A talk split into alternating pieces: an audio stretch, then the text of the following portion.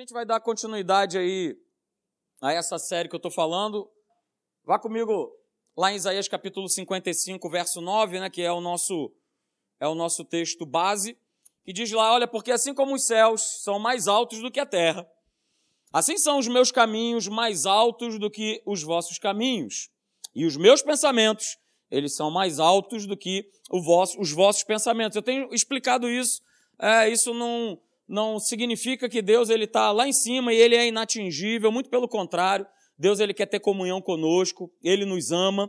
Então, na verdade, Deus ele está querendo dizer é o seguinte: olha, é, sigam o meu caminho, sigam a, a, minha maneira de pensar, ok? E nós, como filhos de Deus, e quantos aqui são filhos de Deus? E nós, como filhos de Deus, temos total capacidade, porque o Espírito Santo ele habita em nós, de nós justamente estarmos nessa vibe aí, junto com Ele de estar nesse caminho, de estar nessa forma de pensar, né, nesse, nessa caminhada. Então, obrigado, Felipe. Então a gente tem é, conversado né, ao, ao, longo desses domingos, na verdade, desde o início do ano, é, falando a respeito de nós sairmos do raso, de nós mudarmos de nível. E eu tenho trazido para vocês aqui algumas oposições, algumas barreiras né, que, que vão se levantar, que tentam nos impedir de que a gente não chegue nesse nível, de que a gente não vá, não viva essa essa qualidade. Aí, só para dar uma lembrada, domingo passado, eu falei sobre essa oitava oposição, essa oitava barreira, que chama-se a força do medo. A gente falou bastante sobre isso, né? E o texto, um dos textos que nós utilizamos, ele está lá em 2 Crônicas, capítulo 20, né, a partir do verso 2, que fala a respeito do, do rei Josafá, né, porque vieram os mensageiros da agonia, né, como eu costumo falar, é, lá no quartel, então, os mensageiros da agonia vieram falar para ele o seguinte: cara, olha só, tem uma turma aí que está rodeando, é, uma grande multidão está vindo contra ti, é, e vieram para guerrear contigo. E aí, lá no verso 3 desse capítulo 20 de 2 Crônicas, diz que Josafá ele teve medo. Ok? A palavra é muito clara em falar isso. Ele teve medo.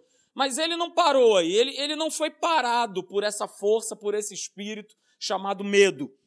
Diz o texto no verso 3 que ele se pôs a buscar ao Senhor. E ele apregoou um jejum a todo o Judá. Então, Josafá ele teve medo, ok, teve medo, como nós temos muitas vezes, por estarmos enfrentando lutas, situações, adversidades, oposições, barreiras, mas ele não parou aí. Ele buscou ao Senhor. E aquela sua busca contagiou toda aquela nação, todo aquele reino porque diz que né, todas as cidades de Judá né, veio gente de tudo que é lugar também para buscar ao Senhor. Então, queridos, Josafá, ele não permitiu que o medo o dominasse, porque esse é o grande problema. Ele não permitiu que o medo dominasse, ele não permitiu que a certeza, a convicção que ele tinha em Deus, a respeito de Deus, na palavra de Deus, na sua promessa, viesse a ser abafada. Então, nós falamos aqui né, que dentro da própria verdade, né, dentro da própria palavra de Deus, está a força e o poder para nós sermos completamente livres da escravidão do medo. Alguém pode dizer amém a isso? É através da palavra. É via a palavra de Deus, dentro dela está a própria verdade, para nós não ficarmos debaixo de uma mentalidade temerosa. E aí nós falamos também, né, finalizamos com isso. Olha só, como é que eu venço o medo? Me enchendo da verdade. Como é que eu venço o medo? Me enchendo da verdade. Porque quanto mais conhecimento da verdade, quanto mais comunhão com Jesus e com a Sua palavra, é, quanto mais ter essa comunhão, mais força espiritual eu vou ter, e maior será a queda e a derrota de Satanás. Você pode ter certeza, maior vai ser a vitória sobre essa força chamada medo. Então, hoje, queridos, eu vou dar continuidade, né, falando sobre a, a, a nona oposição ou barreira, digamos assim, é, a respeito de nós não sairmos do raso, de nós não mudarmos de nível, porque é isso que o inimigo quer. Quer que a gente continue com a aguinha no tornozelo, o inimigo quer que a gente continue vivendo na mesma vida medíocre, mas esse não é o propósito e o plano de Deus para as nossas vidas. Alguém pode dizer amém? Não é o plano dele. Então, eu coloco aí para você a nona oposição é essa aí, que são os nossos hábitos. Queridos, eu falo isso sem o menor problema e sem a menor vergonha, né? Na verdade, eu vou começar a falar sobre, sobre hábitos, né? Hábitos bons, hábitos maus. E na verdade eu estou adaptando, né? Uma série né? para nossa, trazendo para nossa série, para essa série aqui de saindo do raso, de mudança de nível, é uma série de mensagens do pastor André, lá da Nova Vida de Jacarepaguá, ok? Que ele mesmo compartilhou comigo. Ele falou: Marcelo, olha só, prega isso para tua igreja, cara. Olha, isso, isso veio para mim de um pregador americano, né? E eu adaptei aqui a realidade da minha igreja, aquilo que eu tenho falado. Faz isso aí também. Vai abençoar demais a tua igreja. É, e aí, por conta disso, só para você ter uma ideia, desde quarta-feira eu não ouço outra coisa que não seja as mensagens que ele né, gravou. Então fui botando isso para dentro e Deus ele foi trabalhando no meu coração. Eu fui ouvindo e ouvindo de novo e tornando a ouvir, né? E aqui fica um, um abrindo um parênteses para você, você tem aí à tua disposição um podcast, baixa para o teu celular, ouve as mensagens né, que a gente tem trazido aqui, domingo pela manhã, à noite, às quartas-feiras, o pastor Alexandre está falando sobre renovação de mente.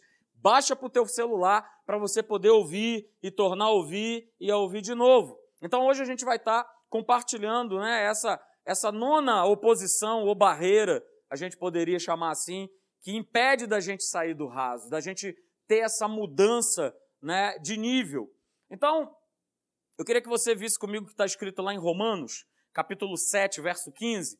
Você conhece bem, bastante essa declaração do apóstolo Paulo, né? Romanos 7, verso 15. É, e ele diz assim: Olha, não, não entendo o que faço, pois o que eu realmente quero é parar de comer besteira. É isso que está escrito aí na tua Bíblia? É ou não é? Não, não, você ainda não abriu. Então abre lá, Romanos capítulo 7, verso 15. Abra lá comigo. Romanos 7, 15. Ele diz assim: Olha, eu não entendo o que eu faço, pois aquilo que realmente eu quero, que é parar de comer besteira, porque aquilo que realmente eu quero, que é parar de chegar atrasado na igreja, porque aquilo que realmente eu quero, que é parar de gastar compulsivamente, porque é realmente aquilo que eu quero, que é largar esse vício. Não, não, gente, o texto na verdade é esse que está aqui. Eu vou botar para você. É? Eu não entendo o que eu faço, pois o que realmente eu quero fazer, o que é o correto, porém eu não consigo. Eu faço sim, diz o apóstolo, aquilo que eu odeio. Verso 18. Ele diz assim: Olha, eu tenho desejo de fazer o que é bom mas não consigo fazê-lo. Verso 19: Quando quero fazer o bem, não faço. E o mal que eu não quero fazer, esse eu acabo fazendo. E sabe o que é interessante? Paulo, né, ele acaba fazendo e dizendo o que geralmente nós fazemos.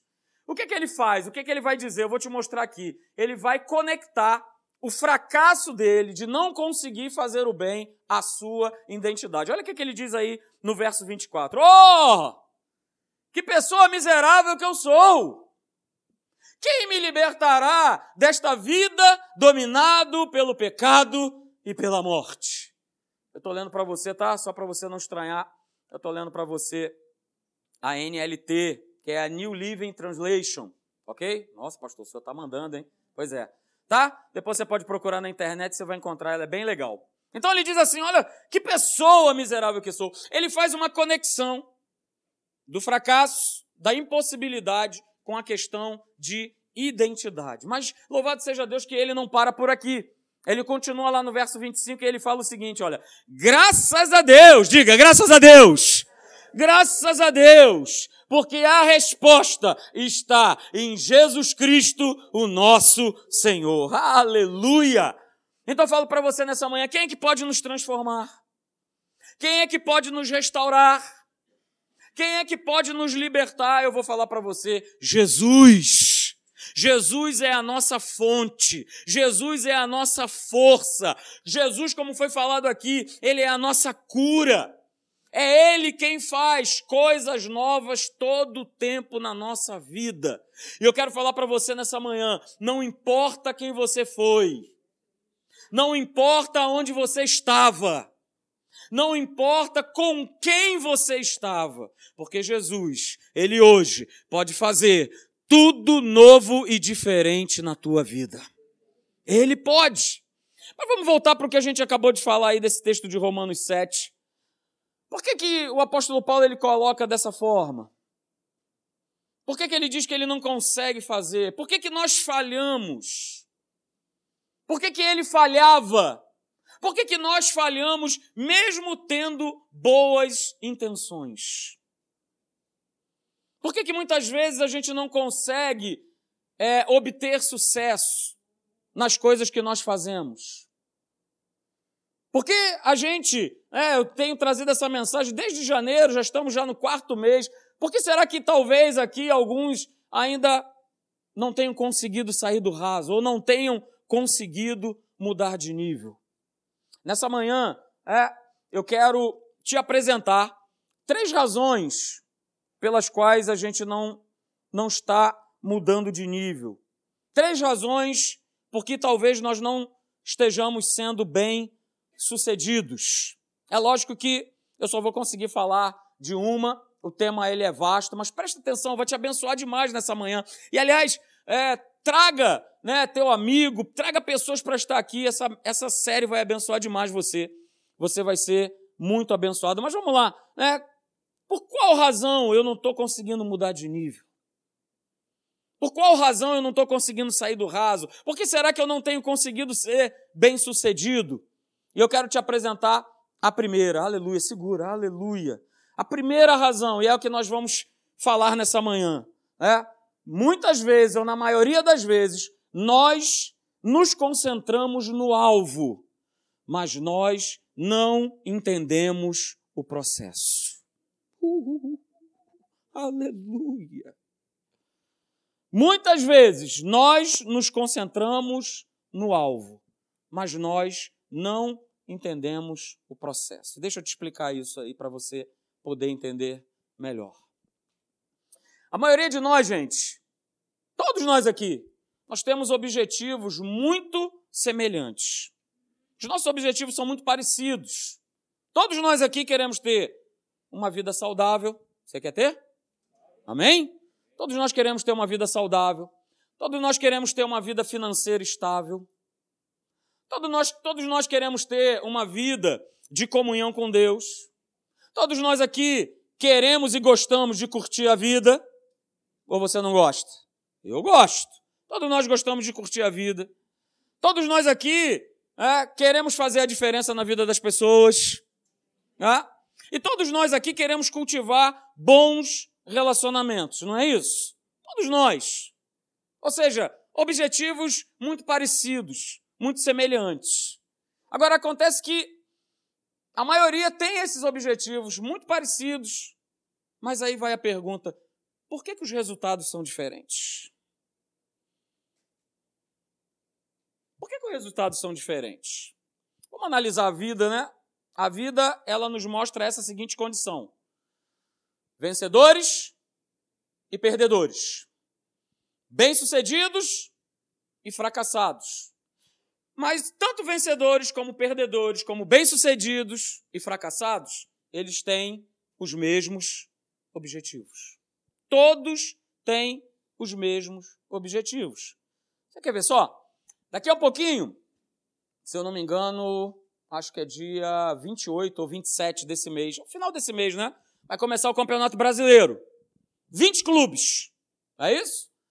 20 clubes. Claro que nem todos têm o objetivo de serem campeões, mas grande parte desses 20 clubes tem objetivo de ser campeão. É, não é, é, é ou não é? Não é isso? Tem o objetivo de ser campeão. Mas todos serão campeões?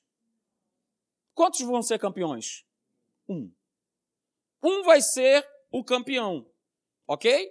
Mas todos começam o campeonato e ninguém está querendo ficar. Ah, não, poxa, vamos começar esse campeonato aí. Poxa, se eu ficar em décimo lugar vai ser tão bom. Alguém quer ficar em décimo lugar? Ninguém quer ficar em décimo lugar. Nem o CRB quer ficar em décimo lugar. Por mais que ele saiba que ele não vai conseguir atingir o nível de ser campeão. Mas ele não se prepara para ser o décimo, para ser o décimo quinto. Ele quer o melhor. A mesma, a mesma coisa né, é quem casa. Quem casa quer ter um ótimo casamento. Ninguém casa para viver cinco anos, não é isso? Não, eu vou. Ah, pastor, eu vou me casar, estou tão feliz, estou tão legal. Poxa, e se meu casamento durar cinco anos, que maravilha. Se durar sete, então ótimo. E se vier o divórcio? Paciência. É o que acontece com todo mundo. Afinal de contas, nem todo mundo consegue levar uma vida casada até o final. Será que não? Ou por que, que isso acontece? Eu vou dizer para você por que, que isso acontece. Ah, aleluia! Grave isso aí, anota isso aí. Por que, que isso acontece? Porque alvos, eles não determinam o sucesso, mas disciplinas determinam o sucesso. Aleluia. Como diria pastor Hélio, já posso até ir embora. Alvos muitas vezes não determinam o nosso sucesso, mas disciplinas determinam o sucesso. E eu posso falar um pouco disso. Né? A minha profissão, aquilo que eu escolhi para trabalhar, ela me dá a oportunidade de falar um pouquinho disso. A respeito de disciplina. É impressionante quando a gente recebe lá muitas vezes no quartel né, pessoas que são de fora, e o comentário logo que as pessoas falam é o seguinte: nossa, mas é tudo tão limpinho, nossa, mas é tudo tão organizado, nossa, mas é tudo tão isso, tão aquilo, tão aquilo outro. Essas coisas acontecem de graça, porque acontecem, porque simplesmente acontecem. Não, porque existe disciplina. Porque existe disciplina. Aliás, o mundo vai mal porque não há mais disciplina. Satanás ele está gradativamente expulsando isso da face da terra, porque ele sabe que sem disciplina ele gera o caos. E na nossa vida, sem disciplina, nós vamos ver o caos se instalar na nossa vida. Quando a gente pega a palavra de Deus, baseado nessa frase aqui, a gente vê né, que muitas pessoas, muitos homens e mulheres, eles viveram por essas disciplinas. Na Bíblia, se eu vejo alguém bem-sucedido, porque essa pessoa teve boas disciplinas e teve bons hábitos. Mas também quando eu vejo gente que se deu mal, essas pessoas que se deram mal na Bíblia foram porque ignoraram as disciplinas e tiveram maus hábitos. Eu vou te dar dois exemplos aqui. O primeiro deles é o exemplo de Daniel. Por que, que Daniel foi bem sucedido? Para para pensar. Por que, que Daniel, no meio em que ele vivia, ele se destacava? E é esse o ponto. Nós, como filhos de Deus, precisamos nos destacar. Nós precisamos nos destacar, sair do raso, mudar de nível, sair da mediocridade. Nós precisamos nos destacar. Mas por que, que Daniel se destacou? Daniel foi lançado na cova dos leões. E você sabe, você conhece a história. Ele foi né, capaz de permanecer, de permanecer firme e de confi, e permanecer conti, é, confiando em Deus. E por conta disso ele se manteve vivo. Mas por que, que ele se destacava? Porque Daniel ele tinha um sistema de disciplinas que o levava a viver uma vida de fé e de fidelidade a Deus. Que sistema era esse? Queridos, você sabe, eu sei, por anos e anos, Daniel, ele decidiu que três vezes por dia ele pararia o que ele estivesse fazendo para gastar tempo com Deus. Ah, por que, que ele se destacava? Porque Daniel tinha disciplina, porque ele tinha bons hábitos. O segundo exemplo que eu quero dar para você é de Jesus, o Rei da Glória. Uh, aleluia!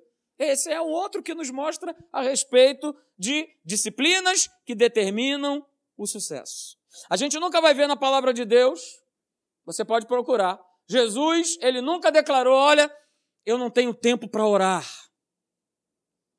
Ele regularmente, e você sim aí vai conferir na palavra, que ele escapava das multidões e muitas vezes ele escapava dos discípulos. E olha, ele não queria nem saber o que, que iam pensar dele porque ele tinha a sua disciplina. Não, chegou a hora que eu preciso ter comunhão com Deus. E certamente pessoas ficaram chateadas, com raiva, os próprios discípulos, porque queriam a atenção de Jesus, queria que ele falasse, queria que ele talvez impusesse as mãos, mas Jesus, ele não estava nem aí. Eu vou para junto do meu Pai.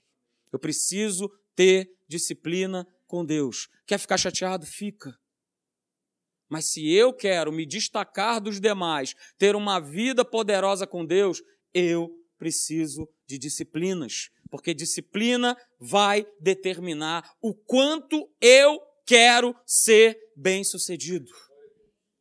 Então, querido, se você quer crescer espiritualmente, se você quer ter mais fé, se você quer ser usado por Deus, se você quer mudar de nível, quer mudar de fase na sua vida, isso não vai acontecer simplesmente porque você tem um desejo.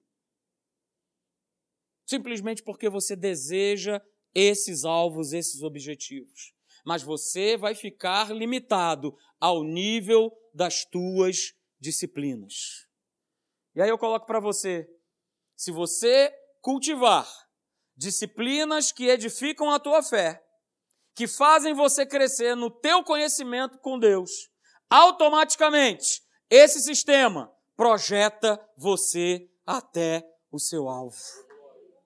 Guarda isso, anota isso, printa isso, bate foto, porque me abençoou demais. Se eu cultivar disciplinas que vão edificar a minha fé, que fazem a gente crescer no conhecimento de Deus, eu serei projetado para o meu alvo.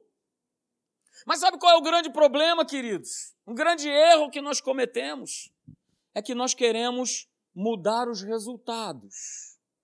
Pastor, eu quero perder 10 quilos até a Páscoa. Caramba, Páscoa já é domingo que vem.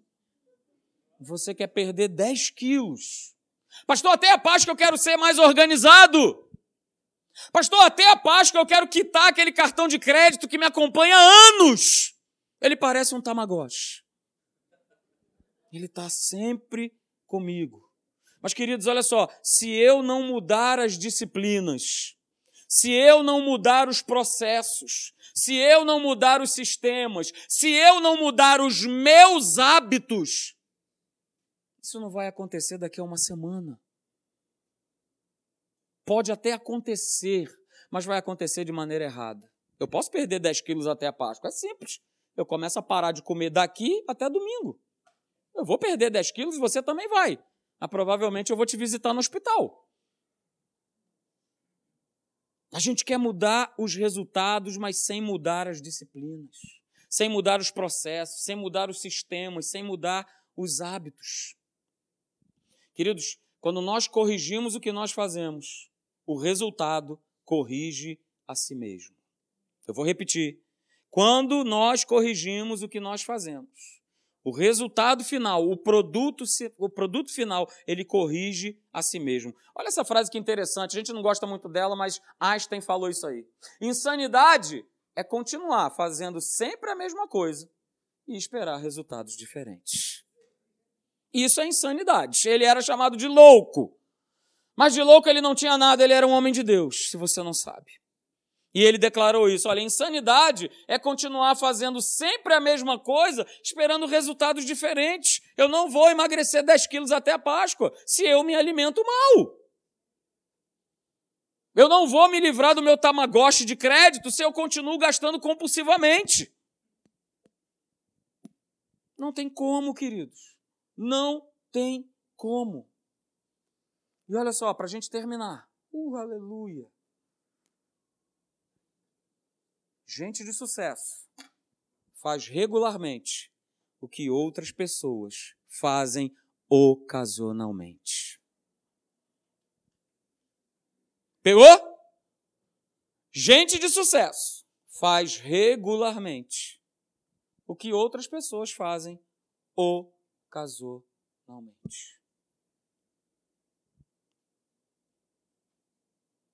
E como isso me abençoou? Olha, mas afinal de contas, pastor, o que, que isso quer dizer? Eu vou falar para você, vou, eu vou colocar de uma maneira mais simples ainda para você poder anotar. Isso quer dizer o seguinte: é que pessoas bem-sucedidas fazem sempre, diariamente, o que as outras pessoas fazem de vez em quando.